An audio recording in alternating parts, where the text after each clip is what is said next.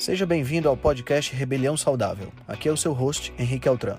Esse podcast é o resultado da minha busca por uma maneira crítica de pensar, analisar fatos e nunca, nunca mesmo se conformar com o senso comum.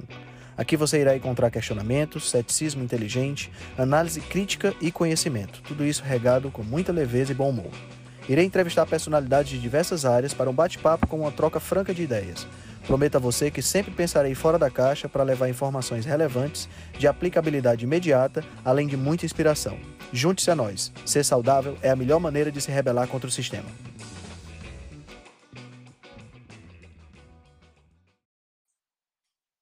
Ok, estamos gravando. Muito bom. Infelizmente, a gente tem que fazer esta reunião da rebelião sobre esse tema de hoje. Eu digo infelizmente porque, em pleno século XXI, 2023, nós continuamos a discutir o óbvio. Por que, que manteiga é mais interessante do que margarina? É, é algo assim que eu não consigo, eu não consigo conceber a dimensão que isso que isso tomou nesses últimos nesses últimos meses né? Um negócio assim bem, bem surreal mesmo, bem difícil de você de você conseguir é, é, conceber que ainda se discute esse tipo de coisa, né? Mas aí vendo o vídeo da, da Fernanda né, lá no Instagram, eu tive essa tive essa noção de por que, que isso ganhou tanta notoriedade agora, né? Eu não, não tinha esse conhecimento. A Fernanda falou sobre a questão da, da origem da, da, que, que as gorduras trans agora, que em 2023 é que elas foram realmente banidas por completo aqui no Brasil. É isso, Fê? Foi 2023 agora? É, e, e, essa discussão eu acompanho ela há muitos anos. É, nossa, até, essa discussão tem uns, pelo menos uns 15 anos que eu acompanho isso, porque eu lembro da primeira capa da Veja culpando as gorduras trans é, por causarem doenças. Isso, nossa, eu sei lá, eu, eu, era, eu era bem novinha, isso tem muito tempo. Eu sempre gostei de acompanhar essas questões, sabe? Essa discussão de manteiga e margarina, há mais de 20 anos que eu acompanho essa briga. É, porque eu sou, uhum. eu sou, originalmente da área de comunicação. Vocês estão me ouvindo bem? Porque eu estou usando fone. Não, estou te ouvindo super bem. Ah, então tá. Então, como eu sou da área de comunicação, eu sempre gostei muito dessa, desse assunto, porque ele usa um marketing científico muito pesado, né?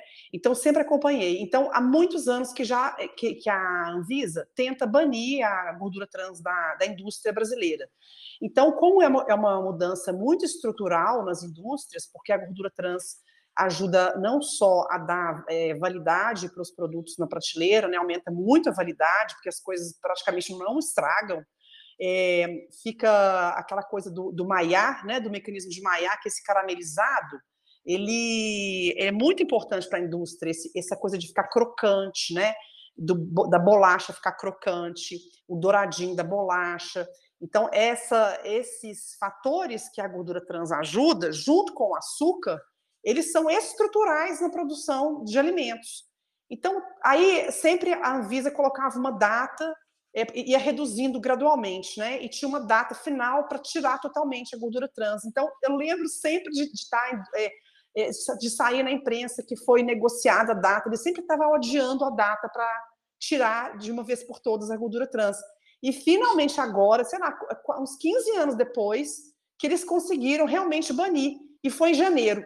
E aí a gente vai, né? Você vai, vai falar isso, o roteiro está ótimo, tá, você vai abordar isso, mas como é, na, nas diretrizes as pessoas, né, os nutricionistas aprendem na faculdade, e né, isso aqui, esse é o tema da, da nossa reunião hoje, que o óleo vegetal é saudável, então, para as diretrizes, é assim: ah, tirou a gordura trans, então tá tudo ótimo, porque o problema era só a gordura trans, porque o óleo vegetal é a opção mais saudável de gordura para as diretrizes, né?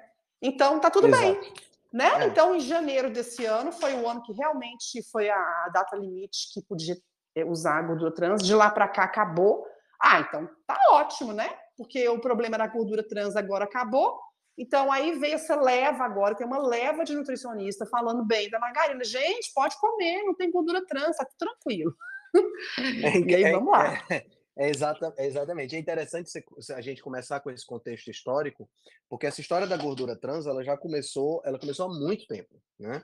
Você falou bem no seu vídeo que é, é uma coisa que vem lá do começo do século passado, né? Com a, a, a Crisco, né? Que é o, o aquele produto da Procter Gamble, que é um acrônimo, né, para Crystallized Cotton Seed Oil, quer dizer, é o óleo de semente de algodão cristalizado. Então foi a primeira foi a primeira tentativa de se substituir a gordura saturada, né, por algo que a gordura saturada, não, desculpa, a banha de porco, por algo que pudesse parecer com banha de porco, né? Isso é começo do século passado, 1911. Né? E a partir daí foi que a gente teve essa, essa, essa mudança e vem aí toda aquela história do Ansel Keys, que a gente não vai não vai tocar aqui porque seria alongar demais a conversa, mas tem aí toda essa vilanização da gordura da gordura saturada e a margarina, como a gente conhece, conheceu né, até 2003, mais ou menos, 2002, 2003, é um, é um, um produto que surgiu na década de 70, né, com a hidrogenização mais industrial, vamos dizer assim. É, em 2003, né, porque assim, desde que a margarina surgiu, a gente tem trabalhos mostrando o, o problema que essa gordura trans poderia, poderia causar do ponto de vista cardiovascular, né? Tem, a gente tem diversos é, é, cientistas que começaram esse, esse, esse trabalho. Dentre eles, a gente pode citar o cara que mais publicou sobre esse assunto, que é o Fred Kumerov, né? Que até viveu até cento e tantos anos de idade, com 98 ele ainda publicava trabalho. Um cara assim que eu, toda vida que eu leio sobre ele, eu fico impressionado com a resiliência que ele teve, porque ele literalmente lutou contra a indústria do, do da, da, das margarinas, da gordura trans e tudo mais. Porque, como a, a, a Fernanda falou, a gordura trans ela se encaixou muito bem dentro da, da indústria. Né? Porque toda a parte de crocância, de, de sabor, de tempo de prateleira, ela ficou, ela encaixou perfeitamente para você ter um produto que era barato, né? barateou muito o produto, e ao mesmo tempo o produto que se tornou durável, né? O produto ficava na fica na prateleira ad infinitum, né? E o Fred Kuberov começou esses trabalhos ainda na década de 80. Depois entrou a Mary Enig também, que é outra pessoa que auxiliou o Kumerov nessa época e que lutou muito nessa, nessa questão, porque uma coisa que a gente tem que entender, pessoal, e quem já leu o livro Gordura Sem Medo já viu isso, é que o lobby da indústria alimentícia é muito forte. O, o Komerov ele saiu de uma situação de verbas para pesquisa para uma situação de pobreza, para uma situação de que você não tinha verba para pesquisa nenhuma. A Mary Anne diz na, na, nas entrevistas que ela fez com a Nina Teichos, que é autora do livro Gordura Sem Medo, fala de, de, de lobistas e de pesquisadores agressivos da indústria montando campana na frente do laboratório dela, para você ter uma ideia. É um negócio assim surreal quando você quando você imagina essa quando você pensa nessa na ciência de uma maneira de uma maneira básica, né? Discussões científicas. A coisa praticamente não acontece porque tem muita política envolvida, tem muita economia envolvida, né? Tem muita grana envolvida. Né? O, o, a, o Henrique, Oi. deixa eu só te, te interromper, só para claro, fazer um parênteses claro. aqui. E é interessante que os caras, porque assim, a gordura trans, é, essa, essa coisa da hidrogenação, ela era tão conveniente para a indústria e tem sempre tem uma leva de cientista no pé da indústria, né, trabalhando para essa indústria, né, em prol, que é o que você está falando. E, e, é por isso que é tão difícil de combater. E, e, os caras que criaram a própria hidrogenação do óleo vegetal, que é o Paulo, Paulo Sabatier e o outro cara aqui, que eu vou achar o nome do outro cara, esses é o Sendrens, isso mesmo, é o Sabatier e o Sendrens, dois fran franceses, eles que criaram essa, esse processo de hidrogenação dos óleos vegetais, eles ganharam o prêmio Nobel em 1912. Olha só, os caras ganharam o prêmio Nobel por causa dessa descoberta deles. E a Crisco contratou, eles pagaram royalty para esses caras aqui por é, usar a metodologia deles para hidrogenar. Então, isso era considerado um avanço da ciência. Então, as, o que as pessoas não entendem é que as pessoas acham, ah, mas você está duvidando da ciência. Porque, gente, a ciência não é uma coisa única, não. A ciência é uma metodologia e tem gente que usa métodos porcos e tem gente que usa métodos bons. É igual carro. Ah, todo carro é ótimo, tem airbag, tem tudo, tem. Não, tem, né? Tem o carro lá de 40 anos atrás e tem o Volvo de agora.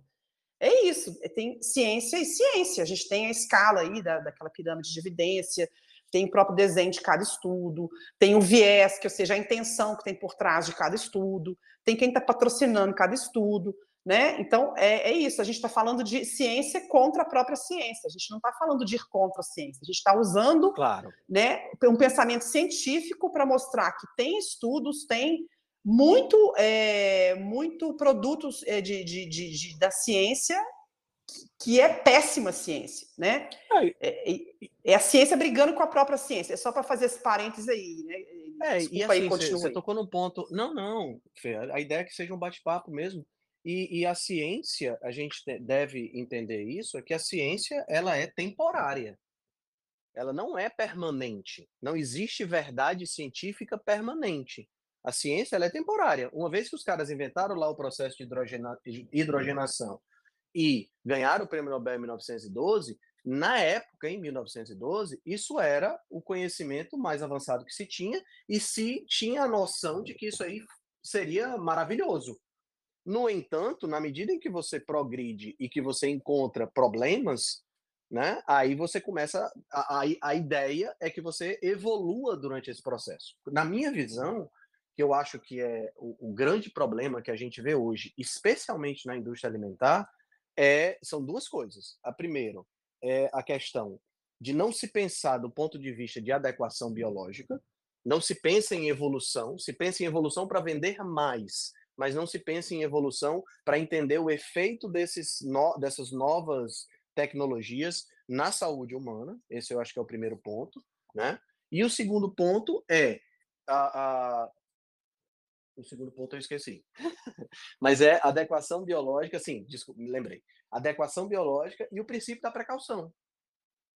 Uma substância nova que eu estou fabricando agora, ela precisa, antes de qualquer coisa, passar por uma gama de testes suficientes para se mostrar segura. E não simplesmente eu invento em 10, 15 anos uma substância completamente nova com a qual o ser humano nunca entrou em contato, ela já está na, na, nas prateleiras do supermercado em grande quantidade. Tá entendendo? Então, eu acho que essa questão do princípio da precaução é que a gente tem usado muito pouco, ou tem se confiado muito no fato de a origem dessas, dessas gorduras ter uma origem natural. Ou, sei lá, não, não, não consigo compreender muito bem. Quando eu falo origem natural, é porque se a gente pensar em termos, sei lá, do óleo de soja, o óleo de soja vem da soja, a soja tem na natureza, tá entendendo? Então os caras acham que concentrar não faz diferença nenhuma. Acho que tem muito disso também. E acho que tem também um, terceiro ponto que eu poderia citar, que seria uma espécie de arrogância do ser humano, eu tenho falado muito sobre isso ultimamente, uma espécie de arrogância do ser humano de achar que tudo que ele faz é superior ao que a natureza faz. Né? Então eu acho que tem muito disso também. Ah, a natureza criou a vaca, sim, mas eu vou criar a carne de inseto aqui que é muito mais nutritiva, porque eu sei mais do que os milhares e milhões de anos de evolução. Né? Então, eu acho que isso é, é um problema realmente. Né? E a, a, o grande lance é que a, as gorduras trans, né, na época que elas foram começaram a ser formuladas, elas existiam de forma natural. Existe uma pequena quantidade de gorduras trans. Para o pessoal que não, não entende o que é que significa gordura trans, vamos pensar no seguinte, tá? A gente tem basicamente três tipos de ácidos graxos, que são os compostos dos triglicerídeos, que são gorduras como a gente conhece de maneira corriqueira, né? Tem, nós temos os ácidos graxos saturados, e como o próprio nome está dizendo, eles são é, completamente saturados, completamente preenchidos com hidrogênio. E nós temos os ácidos graxos insaturados, que são é, que não possuem uma, uma não possuem, não estão completos com hidrogênio, né? Então, por eles não estarem completos, acabam surgindo, acaba tendo a necessidade de você ter ligações duplas entre os átomos de carbono que compõem a cadeia desses ácidos graxos. Né?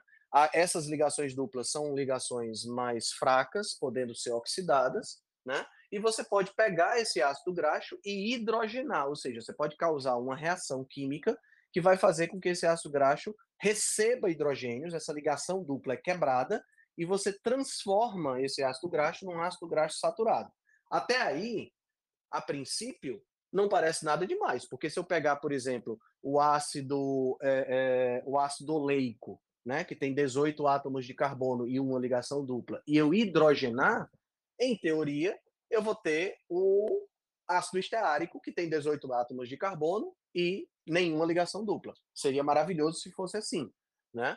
O problema é que quando você hidrogena um, um átomo dessa forma, você gera a possibilidade, e aí a gente vai muito para química, eu não quero entrar em detalhes dessa natureza, mas você gera a possibilidade de vários isômeros, várias substâncias, várias é, substâncias que têm a mesma formulação química, mas conformação estrutural diferentes. Entendeu? Então você tem conformações químicas do tipo cis e do tipo trans. Essa conformação química do tipo trans é que é a conformação que causa esse tipo de esse tipo de situação e esse tipo de problema, porque essa mudança estrutural, apesar da mesma fórmula química, ela afeta como essa gordura é aproveitada dentro do nosso corpo. Né? E no caso da gordura trans, esse processo antigo, né, a gente está fazendo toda essa, essa, essa, essa introdução sobre gordura trans para a gente poder chegar na margarina de hoje, tá, pessoal? Então, no caso da gordura trans, ela, o processo de hidrogenização, ele cria 50 tipos diferentes, de acordo com o Kumerov, 50 tipos diferentes de ácidos graxos que não existem na natureza. Agora me respondam honestamente, em que mundo 50 tipos de substâncias não naturais que são criadas podem fazer algum tipo de bem. É um negócio assim meio surreal você imaginar que isso vai fazer algum bem para a pessoa. Né? E, e, o que eu acho mais interessante é que os pesquisadores eles não se perguntam, ou se se perguntam, são é, é, impedidos de falar sobre o assunto. Né? É, será que esse, entre aspas, esses efeitos positivos, como por exemplo diminuição do LDL, não é o corpo tentando se proteger das porcarias que estão sendo ingeridas? Essa é uma boa pergunta, né? Bom, o que acontece é que em 2003, né, depois dos trabalhos do Kumerov, mas principalmente dos trabalhos, apesar de uma base epidemiológica, foram trabalhos que surtiram muito efeito, né, do Walter Willett, né, aquele autor do Coma, Beba e Seja Saudável, aquele cara do bigodão lá de Harvard, através dos trabalhos dele, de ele ter uma influência política muito grande, e o primeiro país que fez o banimento das gorduras, das gorduras trans foi a Dinamarca, né, há 20 anos atrás, e aí depois os outros países foram embarcando, os Estados Unidos em 2006, até 2006, e o Brasil agora, nesse ano, né, conseguiu entrar nessa, nessa de, é, diminu de, de conseguir finalmente banir as gorduras trans. Né? Aí entra a situação crítica da indústria alimentícia. Putz, eu tinha a gordura perfeita para fazer um produto que durava muito tempo na prateleira, que era barato e que todo mundo gostava. Para vocês terem uma ideia, eram mais nos Estados Unidos, quando essa gordura foi banida, existiam mais de 60 mil produtos diferentes, gente, 60 mil marcas de produtos diferentes que tinham e levavam gordura trans, e a gordura trans era fundamental. Então você vê, por exemplo, um biscoito como o biscoito Oreo. O biscoito Oreo era um biscoito que só existia por conta da gordura trans, né? Então eles tiveram muito trabalho para encontrar outras formas de conseguir substituir a gordura trans. Alguns voltaram a usar a gordura de palma, que é a gordura do dendê, né? Outros é, não não conseguiram não conseguiram fazer sem é, é, acrescentar um pouco de, de outros tipos de gordura. Por quê? Porque precisava manter a crocância, porque precisava manter a, a, a, o sabor, porque precisava manter a estrutura da, da, da, de prateleira, né? o tempo de prateleira constante. E quando você usa outros tipos de, de gordura, acidifica mais rápido, o sabor fica ruim. Né? Eles tentaram, numa época, usar uma gordura chamada olestra, que era um substituto de gordura. Não sei se vocês já ouviram falar. A olestra foi usado em batatas e tudo mais. Mas a, a, a olestra causava é, vazamento, não sei como é que chama o termo técnico, mas era vazamento anal né? Ou seja, o cara comia e tinha uma diarreia que não conseguia se controlar. Vazava literalmente fezes pelo ânus. Né? Então, quer dizer, isso foi proibido rapidamente, até porque o lobby da, das gorduras trans, olha só, esse era um substituto de gordura que era para uso comercial. O lobby das gorduras trans entrou em ação e obrigou o FDA a colocar essa informação no rótulo. Informação tinha que ter. Esse produto pode causar vazamento anal. Eu tenho imagem disso aí da época que eu estou usando no clube de leitura. Então, quer dizer, isso aí acabava com o produto de qualquer forma, né, Fê? Ô, ô, ô, Henrique, esse, isso que você está falando é um negócio muito. É, é um gancho bom para a gente lembrar de uma coisa que as pessoas não sabem. Principalmente no Brasil, o brasileiro acha que, que Estados Unidos é exemplo de tudo, né? O Brasil tem é, os, Estados, os, Estados, Unidos como alter ego, né? Os Estados Unidos é o país que é, nossa, é desenvolvido, então vamos copiar, e copia tudo. Né? Aqui, eu só tive a dimensão disso quando eu vim morar aqui na, em Portugal. Porque aqui, aqui na Europa, o, os Estados Unidos eles são completamente mal vistos assim pelo europeu, sabe? É, de ser jeca, de ser um povo que tem mau gosto, jeca, caipira, é, materialista, a ter uma legislação ridícula que sempre vai beneficiar as empresas. E, e, uma das coisas que a gente sabe, mas que a, que a, população não sabe, é que o FDA, que é a Food and Drug Administration, que corresponderia à Anvisa do Brasil, o FDA, as pessoas acham que é um órgão do governo que regulamenta as empresas de medicamento, farmacêuticas e indústria alimentícia. Não é, gente, isso é um órgão da indústria que é paga, que é um órgão que quem paga, quem quem, quem banca o FDA é a própria indústria farmacêutica e alimentícia.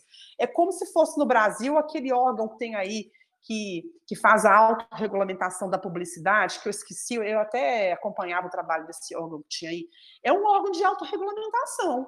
Então, assim, por isso que passa qualquer porcaria na FDA, passa. Teve, teve outro dia um medicamento para Alzheimer que todo o, o board lá da, da FDA foi contra o medicamento, porque não comprovou benefício nenhum, todo mundo foi contra, mas o FDA aprovou o medicamento, com todos os votos contra o medicamento. O FDA foi aprovou, porque eles fazem o que eles, que eles quiserem. Agora, se você pegar os Estados Unidos do início do século passado, a primeira regulamentação que teve de produto alimentício nos Estados Unidos se não me engano, é de 1908, 1907, por aí, é do início do século passado. Porque até então, gente, tanto que a Coca-Cola mudou de fórmula mil vezes, que no começo era um medicamento, a indústria fazia o que eles queriam, eles colocavam qualquer porcaria dentro dos produtos e qualquer coisa passava. E meio que assim, ainda é hoje, não é muito diferente. As coisas mal são testadas e elas já são colocadas no mercado.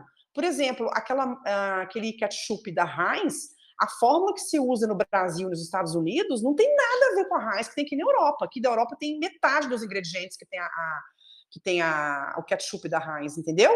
É, por quê? Porque aqui não pode um monte de coisa, não pode caramelo 4, não pode. É, aí eu, eu, esqueci agora o nome do, do, da substância. Um monte de substância que não pode aqui, que aqui é muito mais rigoroso. Só que tem um monte de coisa que, que passa aí, que, que vai é, ditando o comportamento do Brasil na hora de autorizar as coisas, né? E essa, essa, esse, essa gordura aí que você falou, que causava diarreia, agora você veja, uma gordura dessa para causar diarreia.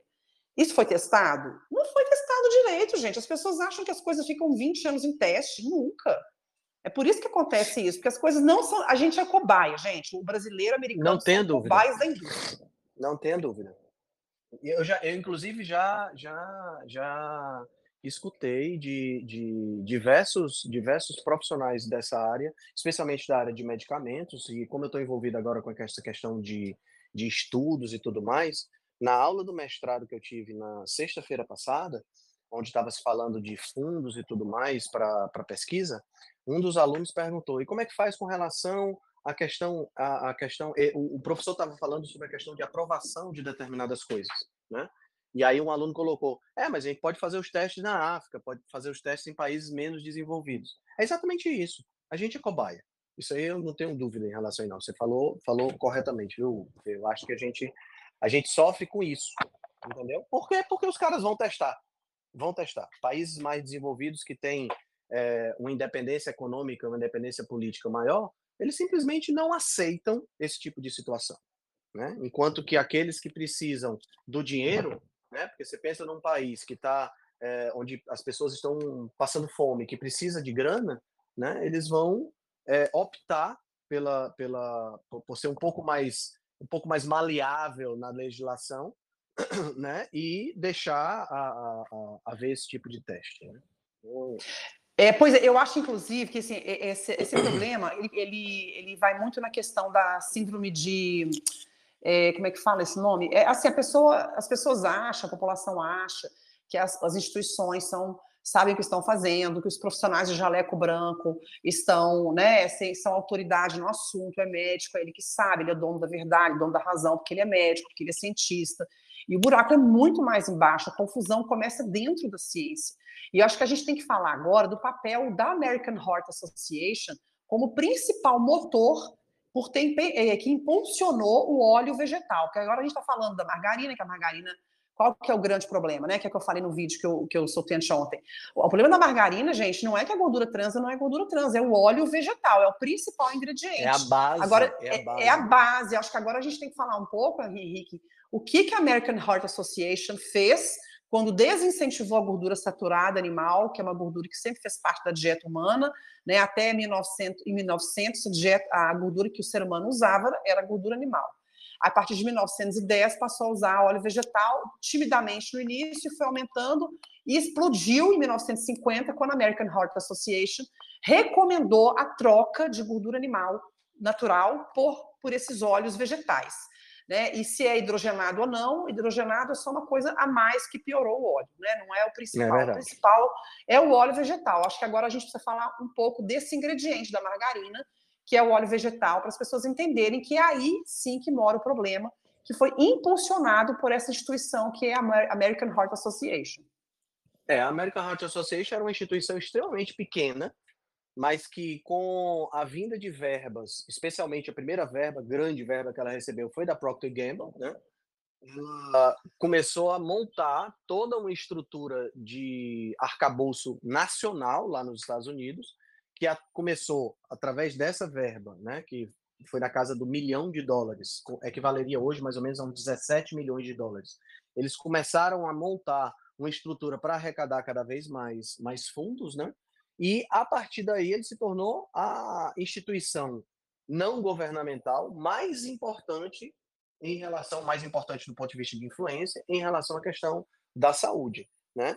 e baseado em estudos epidemiológicos extremamente fracos, como é o caso dos estudos do Ansel Keys, que nunca que, que e uma hipótese que nunca se confirmou nem em ensaios clínicos randomizados, nem em estudos epidemiológicos, pelo contrário, já foi refutada inúmeras vezes.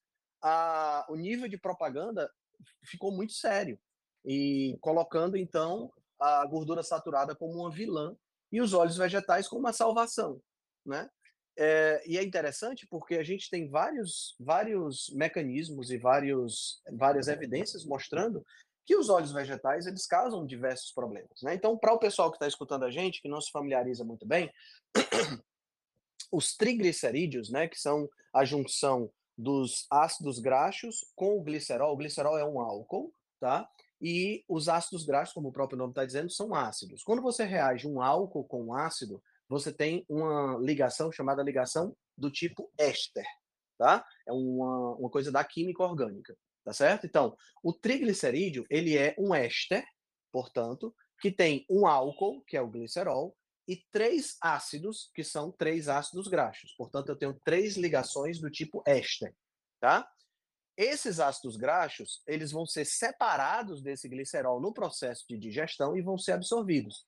E esses ácidos graxos, eles variam em tamanho e em grau de saturação. Então, eu tenho ácidos graxos que não possuem nenhuma ligação dupla, portanto, são os ácidos graxos saturados.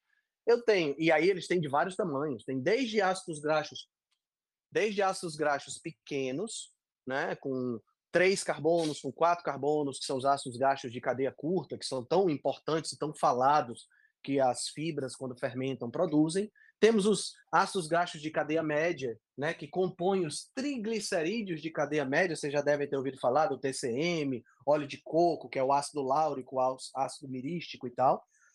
E temos os ácidos graxos de cadeia longa. Aí temos o ácido palmítico, o ácido esteárico, tudo isso é ácido graxo saturado, tá, pessoal, que eu acabei de falar. Nós temos os ácidos graxos monoinsaturados, que tem uma ligação dupla, e nós temos os ácidos graxos poliinsaturados, que tem duas ou mais ligações duplas. O ácido graxo monoinsaturado insaturado mais importante é o ácido oleico, que é aquele que está presente no, é, é, no, no, azeite de oliva. Né? E o ácido graxo poliinsaturado mais importante, os mais importantes, é o ácido linoleico, né? que é um ácido graxo poliinsaturado ômega 6, o ácido alfa-linolênico, que é um ácido graxo poliinsaturado ômega 3 de origem vegetal. Os ácidos graxos de origem animal, ômega 3, que é o EPA e o DHA, né, que é o eicosa pentenoico e o docosa hexanoico, também são muito importantes. Bom, por que, que eu estou falando dessa história toda? Porque esses ácidos graxos vão estar ligados ao álcool, ao glicerol, formando esse triglicerídeo, tá certo? E são esses triglicerídeos que vão liberar os ácidos graxos que vão ser utilizados dentro do nosso corpo. Então, existe um experimento que foi feito na, na Itália, que é um experimento extremamente interessante, que eu já falei sobre ele algumas vezes, que eles fizeram o seguinte: eles isolaram mitocôndrias. Olha, olha como os caras foram engenhosos. Eles isolaram mitocôndrias, colocaram essas mitocôndrias numa, numa espécie de, de, de ambiente é, nutritivo, e eles iam mudando, eles fizeram uma alteração genética na mitocôndria para toda vida que ela produzia energia na forma de ATP, essa mitocôndria ficava fluorescente. Quanto mais energia fosse produzida, mais fluorescente a mitocôndria ficava. E eles iam mudando o combustível. Quando eles colocavam nessa nessa nessa nessa mistura, quando eles colocavam ácidos graxos com 18 carbonos monoinsaturados, que é o ácido oleico, o que é que acontecia? A mitocôndria, ela, ela saía de um grau de 100% e subia para 125% de produção de energia. Ou seja, o ácido graxo monoinsaturado funcionava muito bem para fornecimento de energia. Quando você colocava o ácido graxo de 18 carbonos saturado, o ácido esteárico, que é o que a gente vai encontrar na carne na carne de vaca, no porco, na banha, no sebo, essa mitocôndria saía de 100% e ia para 102, 103%, mas era fantástico também a produção de energia.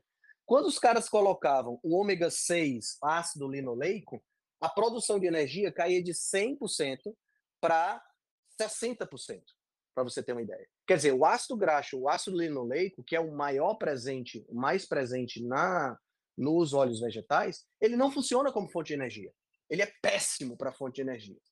Né? E a gente sabe disso porque existem as rotas metabólicas já descritas de que esse ácido linoleico ele vai ser transformado em ácido araquidônico e esse ácido araquidônico vai ser transformado em prostaglandina e em troboxano, que são duas substâncias inflamatórias, que são importantes para o nosso corpo, tá, pessoal? Não, a gente não pode esquecer isso. A gente precisa de inflamação para poder reagir contra invasão de organismos patogênicos e tudo mais. Já quando eles colocavam, nesse mesmo experimento, quando eles colocavam ômega 3, né, ácidos graxos de 18 carbonos ômega 3, no caso aqui o ácido alfa-linolênico, o que é que acontecia? A produção de energia caía para 25%. Ou seja, ômega 3 também não é boa fonte de energia. Portanto, ômega 3 também é uma molécula informacional. E moléculas informacionais do nosso corpo são necessários, os seus precursores são necessários em baixa quantidade. Então eu preciso de um pouquinho só de ômega 6 eu preciso de um pouquinho só de ômega 3, e isso aí já se transforma em moléculas informacionais importantes. Nesse caso aqui, o ômega 3 é o EPA e o DHA, que são duas moléculas muito importantes dentro da nossa fisiologia, mas eu preciso em pouca quantidade. Se essas moléculas são péssimas fontes de energia, o que é que vai acontecer? Vamos só usar um pouquinho a nossa cabeça. Na hora que eu como essas, esses ácidos graxos em grande quantidade, eles não vão ser queimados, porque não se produz tanta energia com eles, são péssimos para isso. E ao mesmo tempo, eles não vão ser utilizados como moléculas informacionais na quantidade que nós estamos ingerindo, porque existe um limite, né? Mesmo eu tendo uma ingesta de ômega 6 muito alta, eu vou produzir muitas substâncias inflamatórias, a gente sabe que ele é inflamatório, mas há um limite. A inflamação aumenta, mas ela não vai aumentar exorbitantemente. Então, o que o corpo vai fazer é para manter, eu não vou desperdiçar esses ácidos graxos, tá? O corpo não pensa assim, o corpo trabalha com economia máxima, não com desperdício. Então ele vai guardar esses ácidos graxos. Como é que ele vai guardar isso? Dentro do tecido adiposo, né? E tem um estudo muito interessante do Stephen Guyanet de 2012, 2013 que mostra que houve um aumento de 136% no estoque de, da, do ácido linoleico na gordura do ser humano. Ele analisou dados estatísticos de, de pesquisas do começo do século para o ano que ele estava e viu esse aumento, ou seja, o corpo armazena esses ácidos graxos na no seu tecido adiposo. Agora, vamos lá. E ele vai também pegar esses ácidos graxos e jogar na membrana plasmática das células, que é outra forma de armazenamento, só que uma forma mais estrutural. Então eu vou começar a ter esses ácidos graxos permeando a minha, o meu tecido gorduroso e permeando a minha, minha membrana plasmática. Henrique, qual é o problema? O problema, a gente volta lá para o começo. Esses ácidos graxos possuem várias ligações duplas. E essas ligações duplas eu falei que são ligações mais fracas.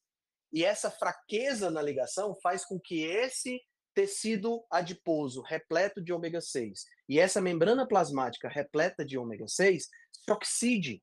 E a oxidação desse ácido graxo ômega 6 leva à produção de substâncias tóxicas. As duas principais é o 4-hidroxinonenal e o malonaldeído. Essas duas substâncias têm conexão com câncer, têm conexão com aterosclerose, tem conexão com aumento da produção de radicais livres, tem, tem conexão com a, aumento da, das queimaduras da pele, tem conexão com uma série de problemas que a gente tem. Então, quer dizer, o, o, a base dessa, dessa margarina na época da gordura trans que era utilizada é o óleo vegetal. E o óleo vegetal é rico em ômega 6. Então, vocês já entenderam a cadeia. Aí o que, é que os caras fizeram? Né? Voltando aqui no tempo para poder a, a, a Fê comentar também. Os caras fizeram o seguinte: gordura trans não pode, então vamos tentar inventar um outro tipo de gordura.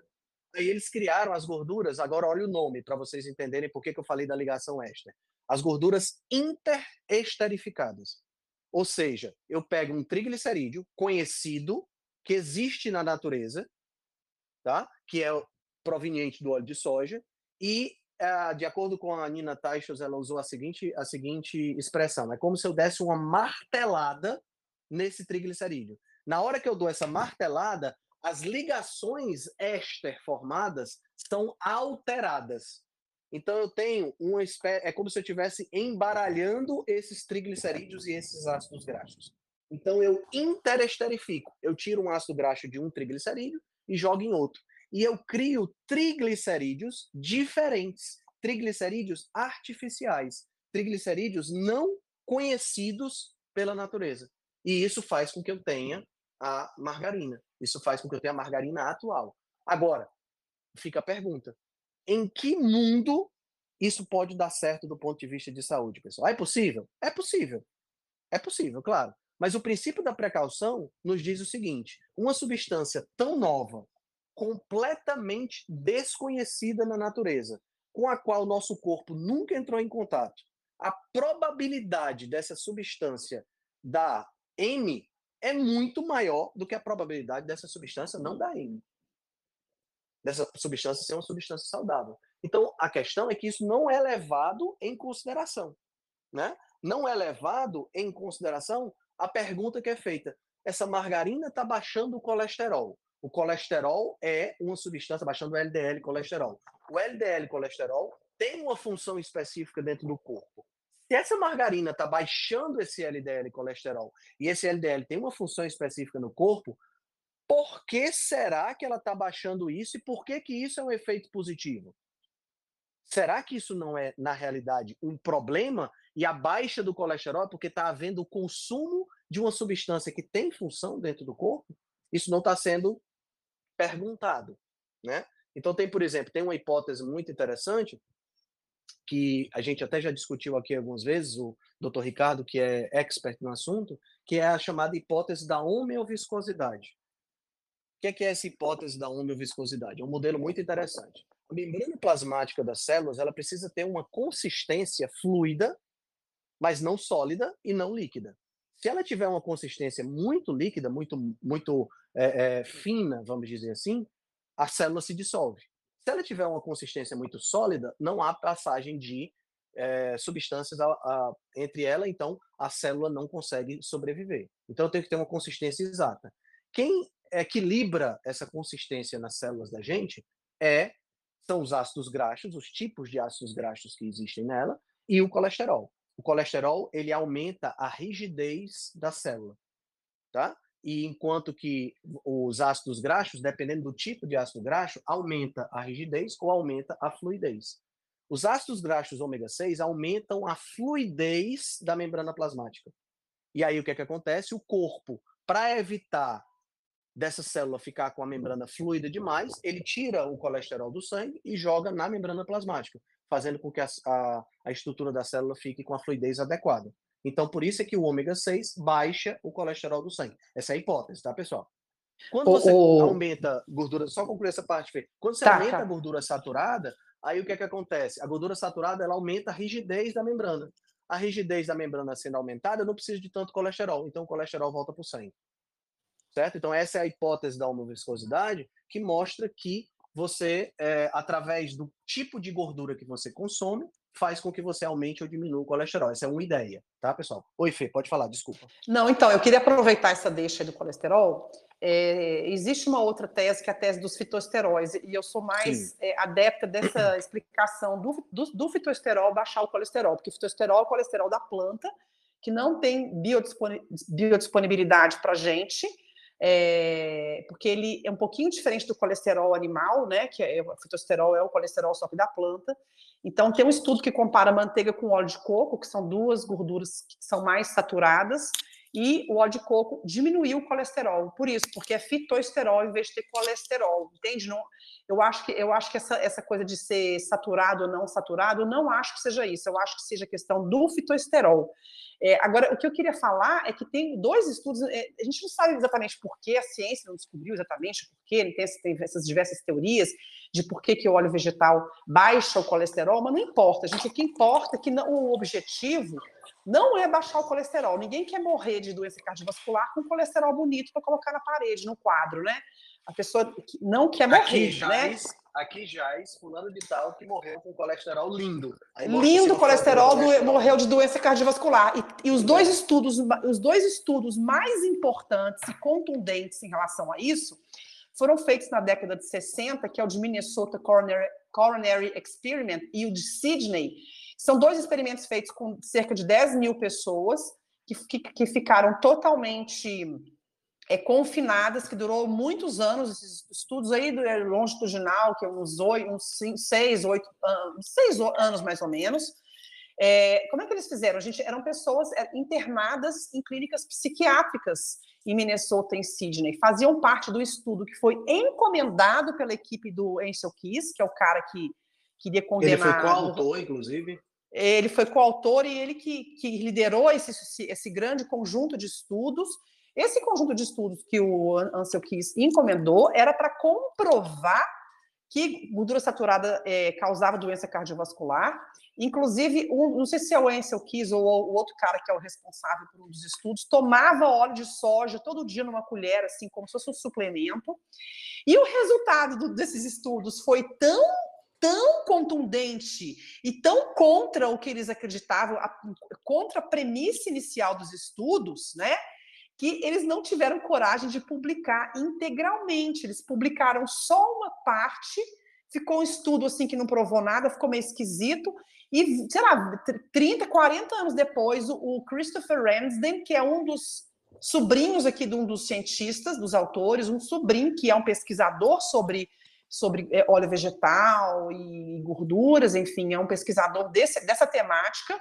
Ele encontrou o restante dos dados de, empoeirados no sótão da casa do, do, tio dele, lá tudo socado lá, debaixo de um monte de, de, de, de tudo aquele monte de papel lá, empoeirado. Ele teve que, ele teve que criar, Fê, ele, ele encontrou as fitas originais com os dados do estudo, aquelas fitas bem grandonas, aqueles computadores ah, antigos. Isso, ele teve isso. que montar um, um, uma, uma, estrutura para ler essas fitas para poder Meu passar Deus. os dados para a situação, para a estrutura atual. Entendeu? Aí, ó, olha, gente, agora vocês estão sentados, olha o resultado. Eu vou ler aqui, já tem grifado aqui na minha frente, a conclusão do estudo é de cair para trás. Olha aqui, ó houve um aumento de 22% no. Ah, deixa eu acabar de explicar o desenho do estudo aqui, gente. O estudo, assim, eles pegaram internados em clínica psiquiátrica e, assim, metade da, da, da, das pessoas comiam a comida da clínica feita com o que era feito antes, que era banha, tá? Metade comia com banha. A outra metade comia com óleo vegetal. Num dos estudos aqui é safflower, que é óleo de cártamo. No outro estudo, se eu não me engano, é óleo de girassol. Então, é, o de Minnesota é de girassol. Não é? Não, girassol. de Minnesota é de milho, desculpa, o de Minnesota é de milho. milho. Então, milho versus tá. manteiga no de Minnesota, esse, é esse é o único que eu tenho ah, certeza. tá. tá, tá. Então era sempre assim: metade comia gordura animal saturada e a outra metade comia óleo, a mesma comida, a mesma comida feita com óleo vegetal. E as pessoas não sabiam, tá? Então era como se fosse um duplo cego. Ninguém sabia o que, que é que estava comendo ali, qual gordura que era. Então, né?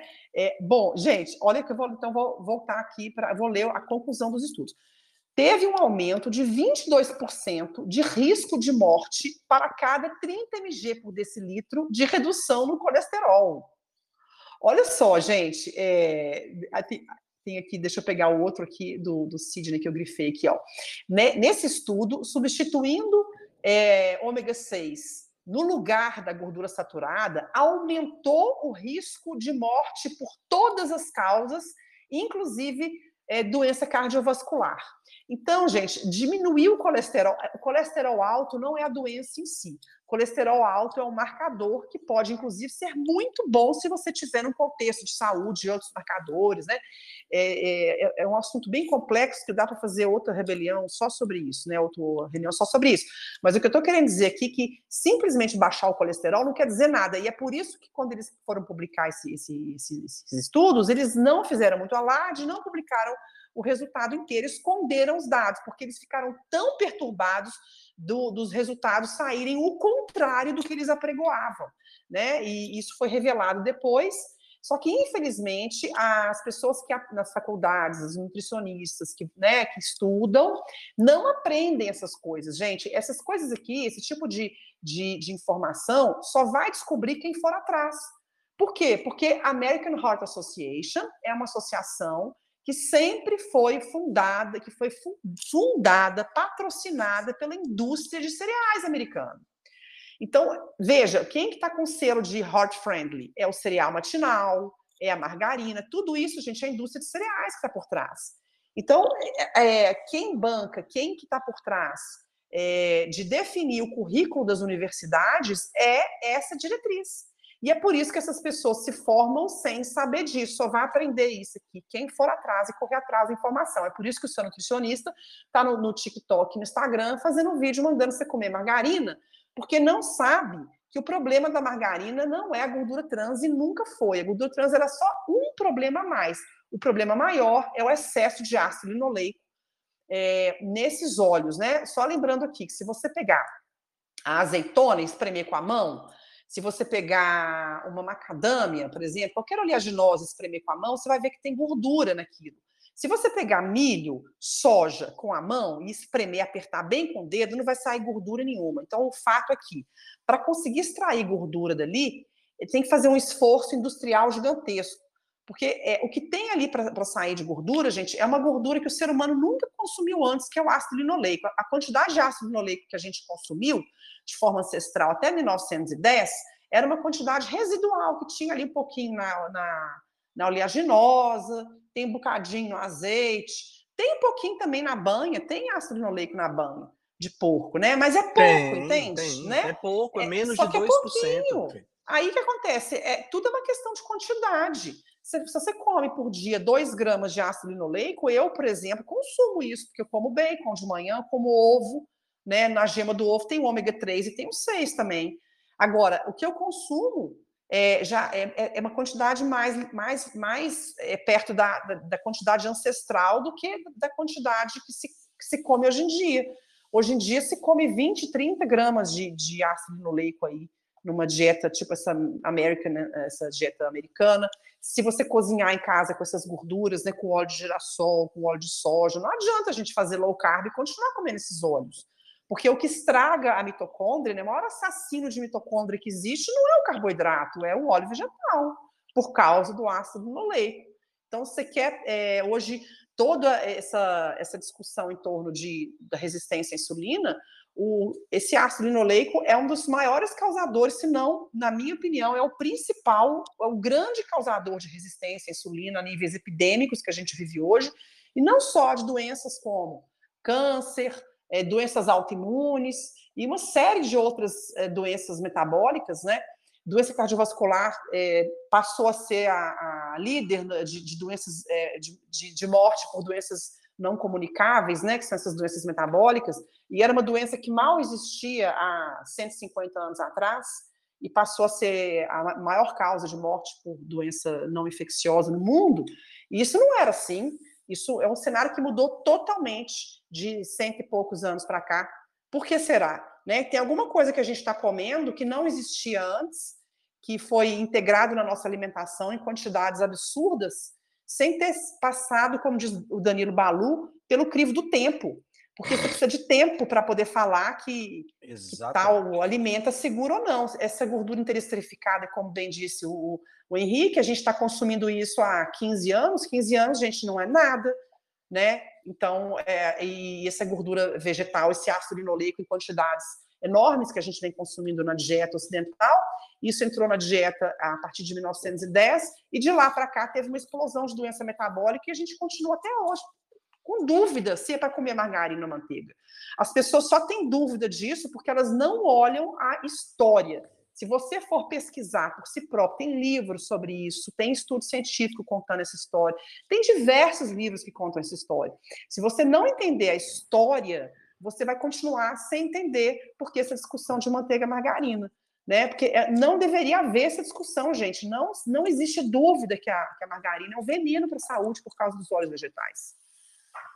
E, e, é interessante, Fê, você ter falado essa, essa questão da questão de história, né? Que é um dos pontos que eu sempre ressalto, que são aí a gente entra mais para um aspecto de currículo da faculdade de nutrição, que são as falhas dentro do, do da questão do processo do processo de ensino, né? As principais falhas, eu já apontei isso em diversos posts meus, que é, número um, a falta do uso de evolução, a falta do conhecimento de evolução para dentro, do, dentro da, da, da dentro da, da, da faculdade.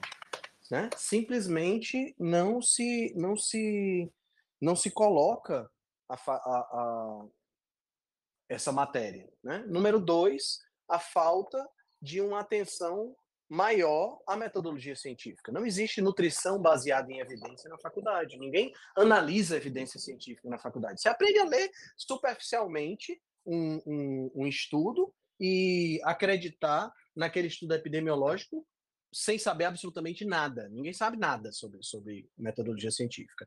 E terceiro, é a falta da questão relacionada com a história a gente simplesmente não aprende nada do ponto de vista de história da nutrição. Na faculdade que eu fiz, a gente viu um pouquinho sobre, sobre o, o, o escudeiro e as leis da nutrição, que é uma coisa da década de 60, mas só. Ninguém entende nada de política, ninguém entende nada, ninguém entende essa, essa, esse livro Gordura Sem Medo, deveria ser livro obrigatório, devia ter uma cadeira na faculdade ensinando história da nutrição, aonde um dos livros deveria ser esse Gordura Sem Medo, para poder as pessoas entenderem de onde é que as coisas vêm. Né? E quando você não tem conhecimento de história, você não tem conhecimento do, da parte econômica, você não entende a parte política, você não entende absolutamente nada. E aí você chega nesse tipo de, de aberração. Tá entendendo? Você chega nesse tipo de aberração relacionado com a, a, a margarina e a manteiga. Os nutricionistas levando em consideração exclusivamente, né, ignorando todo, tudo isso que a gente falou, pessoal, é ignorado e se coloca apenas a história. É, é, a un, é o único argumento que se tem a favor da margarina de hoje, né? É o argumento de que não é mais gordura trans, essas causavam problema, né? Esse é o argumento dos nutricionistas de hoje. E é, a margarina baixa o colesterol. A, a, sabe, é uma coisa, é uma coisa tão assim que as pessoas nem param para pensar a margarina de antigamente com gordura trans também baixava o colesterol. Essa margarina nova com gordura interesterificada baixa o colesterol. Gente, se a trans baixava o colesterol e era um problema, será que essa não é também? Peraí, não vamos liberar isso agora. Vamos pesquisar mais. Sabe, são, são perguntas tão simples que partem de um ponto de vista tão lógico que é, é, é difícil você acreditar que ainda tenha pessoas defendendo esse tipo de coisa. Entendeu? O, é realmente o, o Henrique, muito interessante. O, a questão, é, essa questão que você falou de baixar o colesterol, isso, isso é muito sério, porque o que acontece? A, as pessoas vão ter uma leitura muito rasa das coisas, né? E esse negócio de baixar o colesterol, é, de baixar o colesterol é um fim por si mesmo, é um desfecho substituto que as pessoas entendem como desfecho é, principal. Então, é, sabe, é, isso que é complicado, porque isso é uma crença limitante. As pessoas têm o colesterol, baixar o colesterol, como uma crença limitante. Elas acham que o principal é que baixa o colesterol.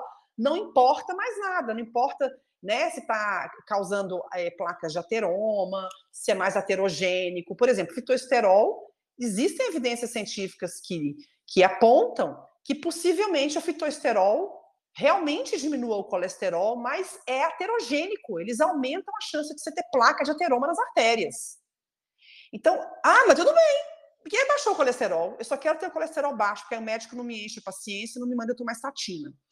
Entende? Então, para as pessoas, é, essa coisa de baixar o colesterol, ela está na base de todo o entendimento errado de nutrição tudo que está errado de nutrição é por causa disso, porque as pessoas acham que o principal da dieta é baixar o colesterol. Se entope de cereal por causa disso, come as piores gorduras, não importa se tem gordura trans, né? Porque elas acham que o fim em si mesmo de baixar o colesterol. Esse que é o problema. É, e, e criou-se essa, essa essa aura, né, tão pesada. Doutor Ricardo, meu amigo, você gostaria de contribuir? Já estou vendo aqui é, sua bolinha eu, piscando. É, não, vocês falaram tanto de colesterol aí que acho que é impossível não falar alguma coisa aqui.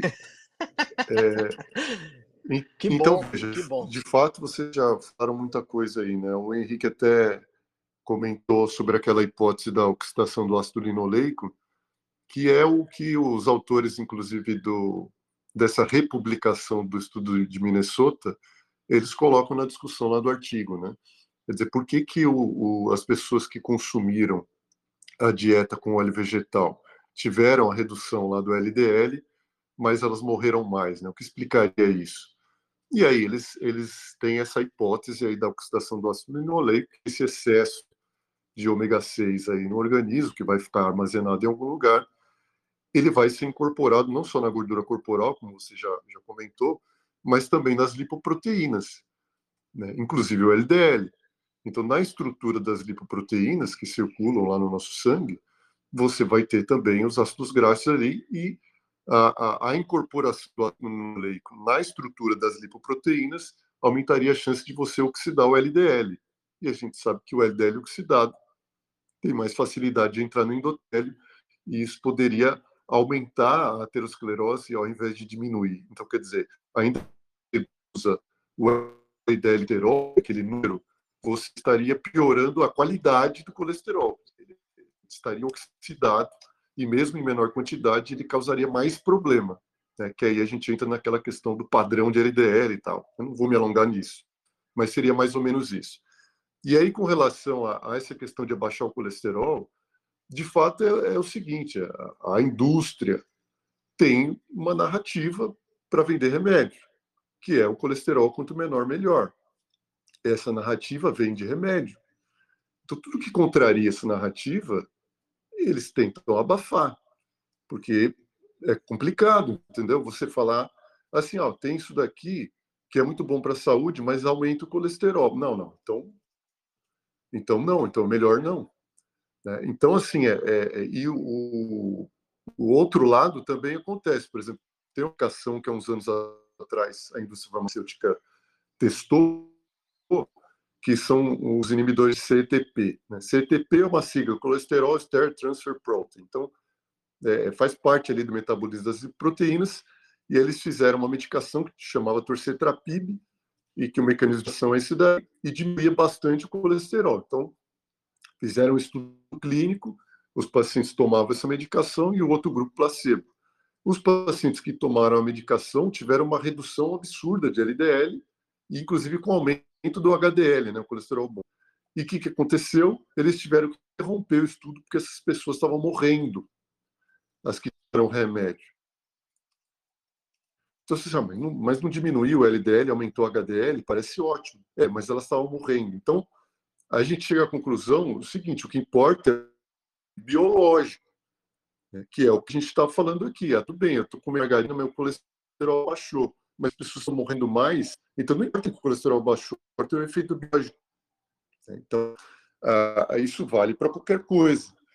E aí a, a, tem uma outra medicação que a, a, gente usa bastante hoje em dia, que são as glifosinas, né? então dapaglifosina, o pessoal conhece pelo nome é, é, Forxiga. É, comercial, né? Forxiga, Forxiga é, exato, Jardiance, etc. E essas medicações, se viu que elas, elas são ótimas para uma série de coisas, diminuir a insuficiência cardíaca, diminuir a insuficiência renal, e aí elas podem aumentar, se observamos estudos, que elas podem aumentar um pouco ela em alguns pacientes. E aí, claro, a indústria falou, não, não, peraí, mas esse aumento do LDL, quando acontece, não tem problema, porque é o LDL pequeno e denso abaixa. Então, assim, ainda que o LDL aumente um pouco, a qualidade do LDL melhora. Então, assim, é a mesma coisa que acontece quando a gente faz uma dieta de baixo carboidrato. Às vezes o colesterol sobe, mas os estudos já mostraram que o LDL pequeno e denso diminui. Então, assim, quando é o remédio, aí tudo bem. Mas quando é a dieta, aí não. Então, assim, a, a, a, é por causa da narrativa. Então, assim, é, hoje, agora, eles estão lançando, a indústria farmacêutica está com um lançamento forte aí dos inibidores PCSK9, injetáveis, e eles estão, se você entra na página da American Heart, tem posts patrocinados pela indústria farmacêutica, um monte de post de colesterol quanto menor, melhor, colesterol quanto menor, melhor, tipo uma lavagem cerebral. Por quê? Porque eles estão lançando essa medicação que é como uma vacina que você toma a cada seis meses e mantém o seu colesterol baixo. E assim, para eles é, vai ser a, a, a, né, a galinha dos ovos de ouro. Quer dizer, nossa, poxa, eu tomo uma injeção a cada seis meses e mantenho meu colesterol baixo. Que ótimo. E eles vão vender isso aí caro, né? E, e agora precisa convencer as pessoas de que precisa tomar. Então vamos todo mundo tomar essa vacina para o colesterol e aí vai resolver o problema da doença cardíaca. E a gente sabe que não é bem isso. Então, assim, você precisa dessa narrativa do colesterol quanto menor, melhor, porque isso favorece a indústria farmacêutica. Não é teoria da conspiração isso, isso é, isso é óbvio. Né? Então, qualquer um que, que prestar atenção vai perceber. Então, quando você tem alguma coisa igual isso que a gente está comentando aqui, a margarina diminui o colesterol, então é melhor que a manteiga, ponto final. Ah, porque se eu falar que não? Porque se eu falar que não, eu estou contrariando a narrativa. E se eu contrariar a narrativa, eu atrapalho meus ganhos financeiros, atrapalho tudo isso que a gente vem divulgando há anos. Então, não posso divulgar isso. Então, eu tenho que insistir na ideia de que tudo que diminui o colesterol é bom e tudo que aumenta é ruim. Então, a gente entra nesse problema. Quando a gente vai para estudos observacionais, então a gente tem estudos observacionais comparando pessoas que comem, é, que cozinham com banha e pessoas que cozinham com óleo vegetal. Tem um estudo que foi feito na China. Pegaram lá 15 mil idosos com mais de 65 anos. Alguns cozinhavam com banha, por, por hábito, e outros cozinhavam com óleo vegetal por hábito. E acompanharam durante uma década esses, esses idosos. E aí eles viram que aqueles que cozinhavam com banha tinham menos problema cardíaco.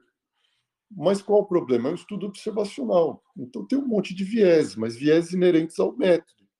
Né? Porque aí você vai comparar as pessoas que cozinhavam com banho e cozinhavam com óleo vegetal, a taxa de hipertensão é diferente, a taxa de diabetes é diferente, a taxa de fumantes é diferente. Então você não pode, por conta desses vieses, dizer que eles tiveram menos problemas só por causa que cozinhavam com banho. Mas isso é, é, como falei, é um problema inerente ao método de estudos observacionais. Então a gente não consegue avançar nessa nessa briga aí manteiga versus margarina, porque sempre tem algum viés, sempre tem alguma coisa. Mas, assim, eu, eu como cardiologista, e vocês me conhecem que faz tempo, vocês sabem que eu é, é corroboro aí com a maioria das coisas que vocês comentaram aqui. Daí, para mim, também não faz sentido é, você defender uma coisa que é industrializada ao, ao, ao invés de, um, de um, uma substância natural, manteiga, que a gente usa há milhares de anos. E essa tem essa coisa da gordura aí que, que a, a Fer falou, né? Quer dizer, trocaram a gordura trans por uma outra agora. Quer dizer, quanto tempo vai demorar para descobrir que essa outra também faz mal? Ah, não tem problema, mas enquanto não descobrir, a gente vai usando. Então é isso, é isso que a gente está vivendo aí, infelizmente. É, e assim, é, show de bola, Ricardo, show de bola. Acho que é sempre, seu input é sempre muito valioso. E assim, pessoal, tudo isso que nós estamos falando aqui, é, a gente pode estar errado. Né? Tem, essa possibilidade ela existe. Né? A gente não pode esquecer. É uma probabilidade muito baixa de que nós estejamos errados, de que a gordura interesterificada seja a melhor gordura. Mas vamos só parar para pensar nessa questão. Do ponto de vista evolutivo, né, se a gente pensar evolução como um todo, a, nós temos o nosso planeta com vida há 4,5 bilhões de anos, tá certo? E em 4,5 bilhões de anos de evolução de vida, pessoal, 4,5 bilhões de anos, a gente não consegue abarcar o tamanho que é esse número. Pra, pra, porque a gente vive muito pouco tempo para entender o que é que esse número pode representar. Mas nesse período todinho, essas substâncias que estão sendo criadas hoje pelo ser humano não existiram. Elas simplesmente, se elas existiram, elas foram naturalmente selecionadas pelo processo de seleção natural, elas foram evitadas de existir. Ou seja, quando elas apareceram, os indivíduos, independente de ser a bactéria primordial lá atrás ou o primata há, sei lá, 5 milhões de anos atrás, independente de qual organismo seja, esse organismo que apresentou uma quantidade maior dessas gorduras interesterificadas, ele simplesmente não sobreviveu, porque não existe essa gordura hoje. A probabilidade dessa gordura nunca ter surgido é muito baixa. Vocês concordam comigo? Em 4,5 bilhões de anos, a probabilidade é praticamente nula. A gente teve, pra, a gente teve uh, se a gente pensar em termos de evolução, a gente teve praticamente todas as combinações possíveis de gordura surgindo. E essas gorduras simplesmente não foram selecionadas. Existe uma razão pela qual elas não foram selecionadas. E não foi porque elas faziam bem e não foram selecionadas. A probabilidade é contrária.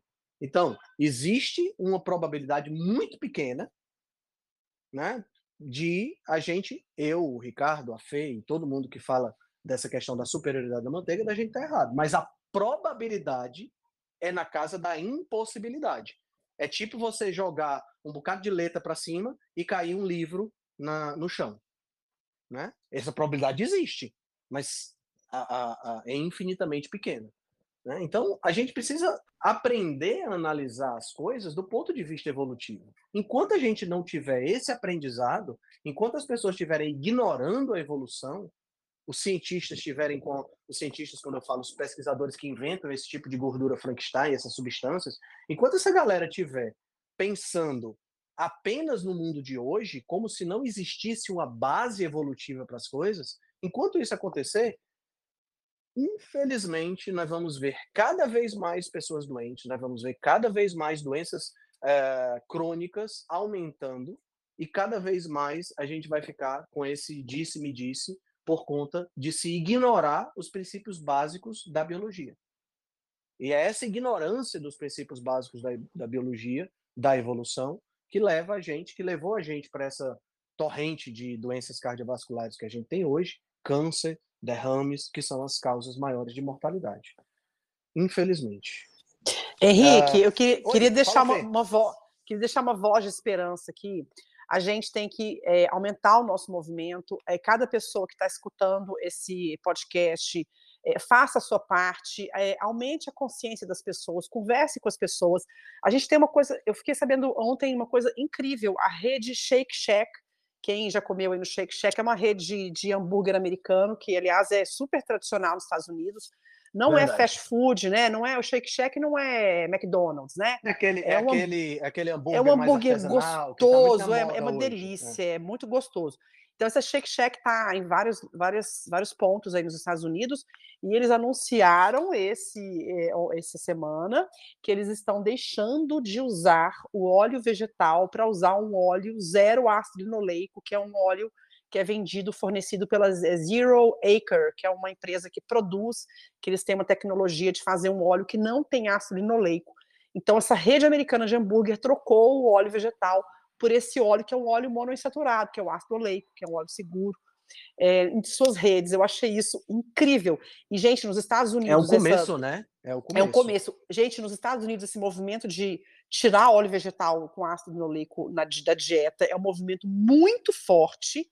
Lá você tem um público bem informado que já está careca de saber que esse óleo faz mal. É, e já tem um movimento grande que você vê, até uma grande rede como essa já está adotando é, a retirada do, dos sidóios, né, da sua, da sua rede. Então, é, atenção aí, nutricionistas e gente que fica propagando informação errada, né? Fica divulgando para consumir óleo vegetal e, e margarina. É, presta atenção que já tem uma discussão que já existe há muitos anos que já fala isso que nós estamos falando aqui hoje, que isso já é falado há muitos anos, que já tem gente que já está careca de saber disso. E o, e o próprio consumidor começa a pedir os produtos melhores, como foi com a gordura trans, que o próprio mercado, a própria opinião pública começou a pressionar a indústria né? Você vê que essa a Becel com interesterificado já existe isso há uns 20 anos, quando eu usava Becel há 15 sim, anos sim. atrás, já era interesterificado, ou seja, a indústria já é, que, que, que, se preocupa em, em, até com uma crise de imagem, começa a trocar, a melhorar os seus produtos muito antes de ser obrigada pela legislação. E como é que isso acontece? Com isso, a gente vai conversando aqui, faz um podcast, vai falando com as pessoas, fala com a mãe, fala com a tia, fala com a avó. Aí você começa a deixar de comprar um produto porque tem tal ingrediente. Você vê que a indústria hoje já começa a usar óleo de palma em vez de óleo de girassol. Por quê? Porque a indústria já sabe, gente, a indústria sabe que o ácido linoleico é uma toxina. A indústria já sabe, já está trocando. Tem vários produtos que você já vê com óleo de palma. O refinado não é excelente? Não, não é excelente, mas é muito melhor do que o óleo de girassol de soja. Muito melhor. Né? Então, a pressão do, do consumidor é o que vai conseguir mudar isso. Perfeito. E... Tá? Opa, fala, Giga. Posso dar uma contribuiçãozinha rápida? Claro. Uma forma bem empírica de ver que a margarina é muito inferior à manteiga é você comprar um de cada um e deixar aberto no tempo para ver o que, que vai acontecer com cada um. A manteiga vai apodrecer rapidamente, a margarina vai ficar ali anos sem acontecer nada, ou seja, nem bactéria, nem um bicho desses mais é, que come qualquer coisa, margarina não come. É tipo plástico, aquele troço. Isso é uma perfeito. contribuição. É, e a perfeito, outra. Sim. E a outra é para as pessoas enxergarem essa base do FDA aí, como é que acontece isso tudo. Não sei quanto tempo que vai ficar na Netflix, mas tem uma série na Netflix agora que chama Painkiller, Império da Dor, que fala de uma indústria é, que colocou um opioide no mercado, e esse opioide está até hoje no mercado, fez um estrago imenso e mostra muito bem como é que é essa relação do FDA com a indústria farmacêutica. Quem tiver a oportunidade de assistir, é o Império da Dor, está no Netflix, ou em inglês o nome é Painkiller, é Oxycontin, eu acho o nome da, da, da droga, Oxy, e essa é, droga ainda está... Oxicodona. É, é. Oxicodona, é. E, e, e é engraçado que é, a multa que eles levaram no final do, do, do, da série, né, da spoiler, ele fala assim, isso aqui eu vou pagar só com os rendimentos dos lucros que eu tive. Então, assim, Sim. e a droga continua ativa ainda até hoje.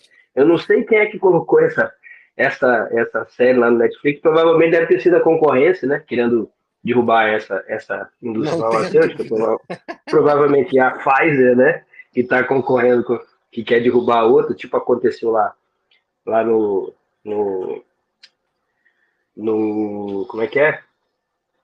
Narcos, né? Que um, um, uma, uma, uma facção derruba a outra, né? Mais ou menos isso, deve ser isso.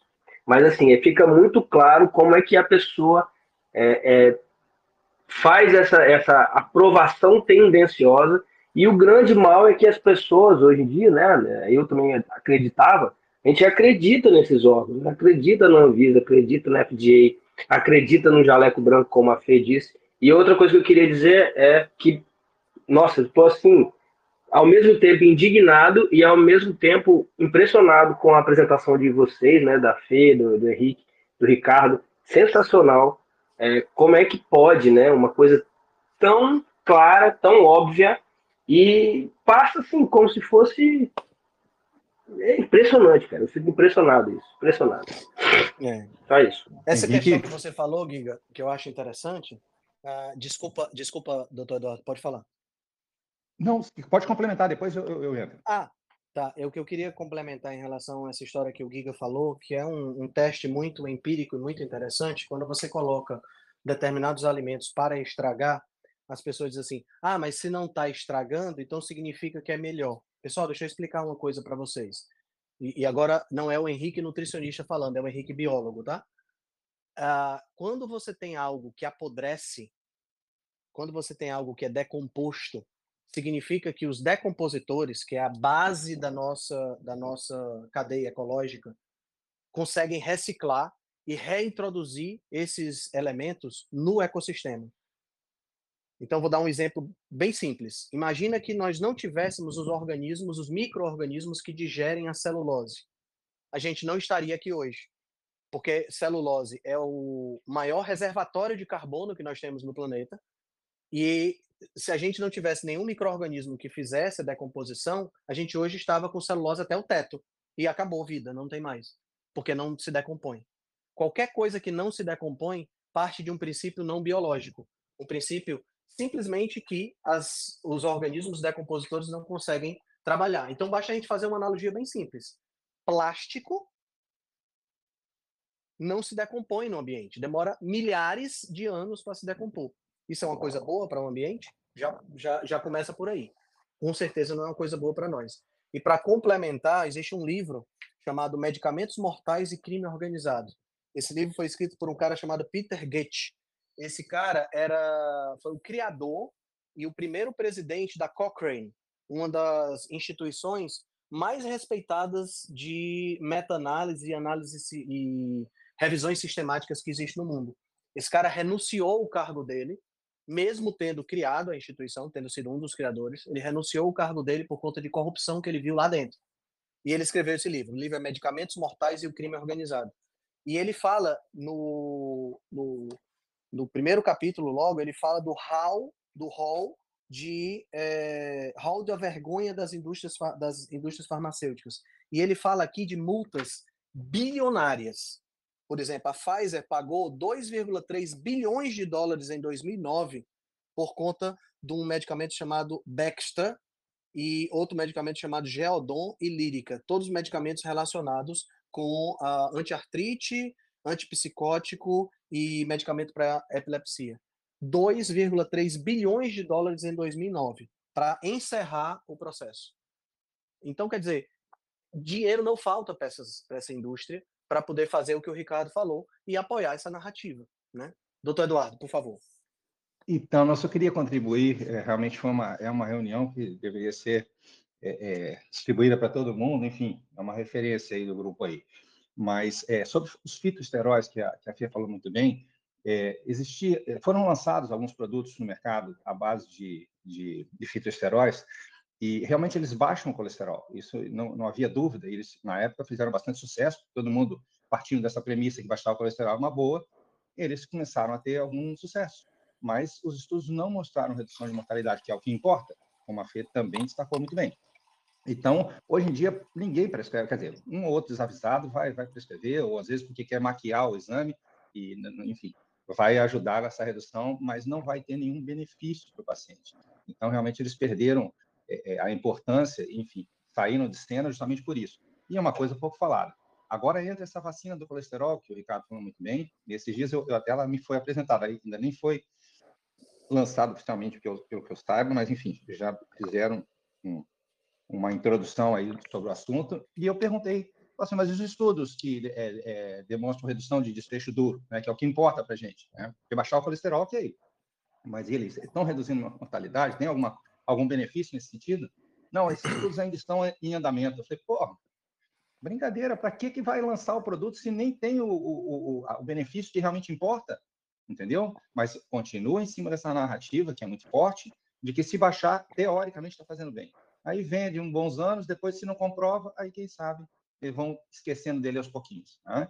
A questão que você colocou também da probabilidade evolutiva, eu acho que é fundamental, e eu até tomo emprestado aí da, da medicina baseada em evidência, esse conceito de hipótese nula. Entendeu?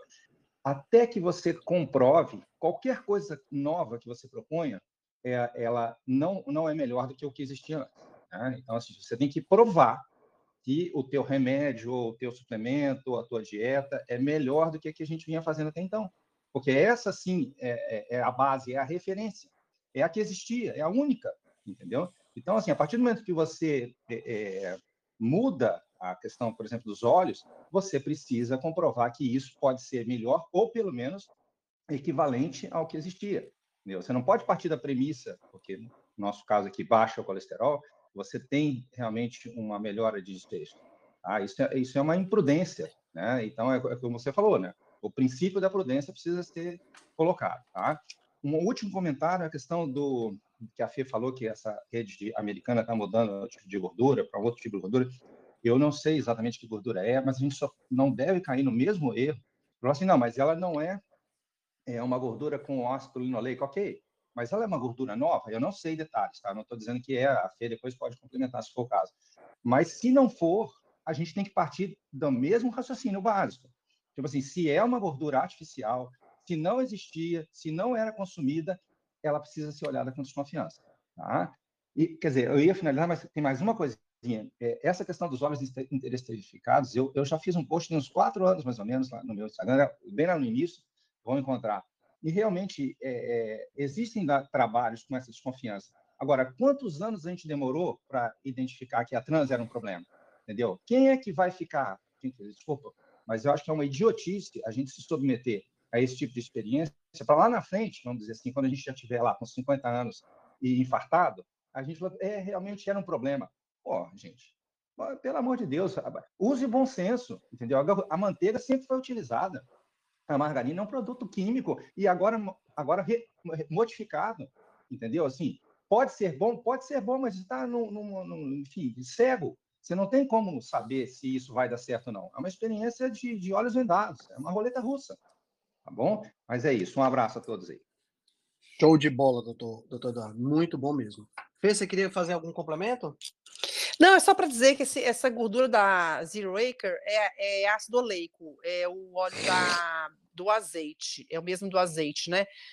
Mas realmente tem que ver se não, não é nenhum, não tem nenhum processo de refino agressivo, mas me parece que não, uhum. sabe? Que é, um, é uma empresa, inclusive essa Zero Acre, eles andaram é, fazendo vários é, seminários aí com os principais nomes da low carb, tem, tem gente por trás que está divulgando que é que é gente bacana, assim, que não ia cometer esse, esse, esse equívoco. Mas é verdade, a gente tem que tentar usar as gorduras mais naturais, mais afins com a nossa história aqui na Terra, sempre do ponto de vista evolutivo. Aliás, só para fechar, sempre, gente, olhar sob o ponto de vista evolutivo, como disse o Henrique. Acho que é. esse é o segredo aí para tudo. Muito, oh, foi muito boa a reunião, a gente adorei. Muito boa, muito boa mesmo. Nada na biologia deve ser analisado senão à luz da evolução. Para encerrar com essa frase do Theodosius Dobzhansky, um biólogo evolutivo uh, ucraniano. Né? Então, fica aqui a dica, né? quem está escutando que puder divulgar esse podcast, isso aqui eu acho que ficou uma hora e 40 minutos, uma hora e 30 minutos de utilidade pública. Henrique. Né? Por favor. Oi. Oi, Oi Aline, tudo bem? Oi, Aline. Oi, Aline. Tudo, tudo bom? bom? Deixa eu só contribuir aí, já que você falou, não deixe de compartilhar. E eu acho que é, é, importante exatamente essa questão do, do, do compartilhamento, né? É, e aí eu vou, vou falar, a Fê está falando aí da, da, questão da rede, né? E eu estou agora aqui nos Estados Unidos, e é muito engraçado como ainda é, é massacrante essa, essa questão de achar que o óleo vegetal é, a, é bom, né? O óleo da, da semente, né? Como a gente está batendo aqui. Você é, vê no mercado e vê as pessoas que continuam a, a comprar e a consumir olhando a presença da, daquele óleo em grande quantidade e fechando os olhos para isso, ou mesmo não sabendo. É, para alguns, acho que a maioria é desinformação mesmo, né? Ou, ou, a informação que foi realmente massificada na cabeça com a ideia do que você, vocês falaram aí brilhantemente o tempo todo, que a, a, o intuito é abaixar o colesterol, seja lá é, da forma que que isso venha a ser feito, né? E a gente pega os produtos é, entendidos como os mais maravilhosos e naturais, inclusive com preços às vezes é, maiores do que do que o mais simples, né? Do que o mais natural, e tá lá o, o, óleo vegetal marcando a presença. E quando você vai perguntar às pessoas, elas falam: mas nossa, os ingredientes são tão bons. Aí a gente vai e fala sobre a questão do óleo vegetal e pergunta: ué, mas o óleo vegetal que, que, problema tem? Aí você tem que explicar, né? Você passa por toda essa questão da informação. Então, é, é utilidade pública mesmo, como vocês falaram, é que isso seja passado para que essa informação seja disseminada, né? E a gente consiga mudar realmente um pouco essa, essa realidade, porque o, o, a pressão, né, o, o peso de, de importância que a indústria farmacêutica e alimentícia tem continua sendo muito grande, né? E vai continuar porque é a forma como eles têm de, de ganhar aí, né? É, é, o dinheiro de ganhar a, a muitas vezes até a, a, o consumo, né? Da, da população, independente do que isso venha a significar depois em termos de saúde. Parabéns aí pela apresentação, foi fantástica. Show de bola, doutora Aline. Muito obrigado. Pessoal, ficamos por aqui então. Tenham todos um excelente restante de semana. Aproveite e divulgue esse podcast para todo mundo, para que eles possam escutar e para que a gente possa levar essa informação. Como diz o Dr. Ciro Campos, vamos espalhar a palavra. Forte abraço a todos. Se você gosta do nosso trabalho, deixe um review 5 estrelas no aplicativo que você usa para escutar o podcast. Você pode deixar um review 5 estrelas e pode também deixar lá o seu elogio, a sua sugestão ou a sua crítica. É muito importante que você faça isso porque você vai ajudar a Rebelião Saudável a chegar a um número maior de pessoas. Você também pode dar suporte ao nosso trabalho, né, todo o nosso investimento de tempo, nos apoiando via Patreon. Assim a gente pode continuar a oferecer o melhor conteúdo de qualidade, sem anúncio e de forma totalmente gratuita. O link para o nosso Patreon você vai encontrar no show notes. Se você ainda não fez o download do nosso e-book Cozinha Ancestral, que eu escrevi com a chefe Gabriela Carvalho, você pode fazer o download, o download é gratuito e você vai encontrar também o link lá na show notes. Além disso, você pode nos acompanhar pelo Instagram, no arroba Henrique Altran, ou no nosso canal no Telegram. Lá pelo Telegram a gente consegue colocar para você artigos, é, PDFs, imagens, fazer enquetes e fazer um trabalho bem mais aprofundado do que nós fazemos no Instagram. Então você pode acessar o nosso grupo no Telegram com o link que está na show notes, ou então você procura lá por Rebelião Saudável. Nós temos também um canal no YouTube e um canal no IGTV, onde todos os vídeos das lives e os vídeos dos podcasts são gravados e você pode assistir na, no conforto da sua casa. Eu agradeço demais a atenção de vocês e espero que a gente se encontre no próximo podcast.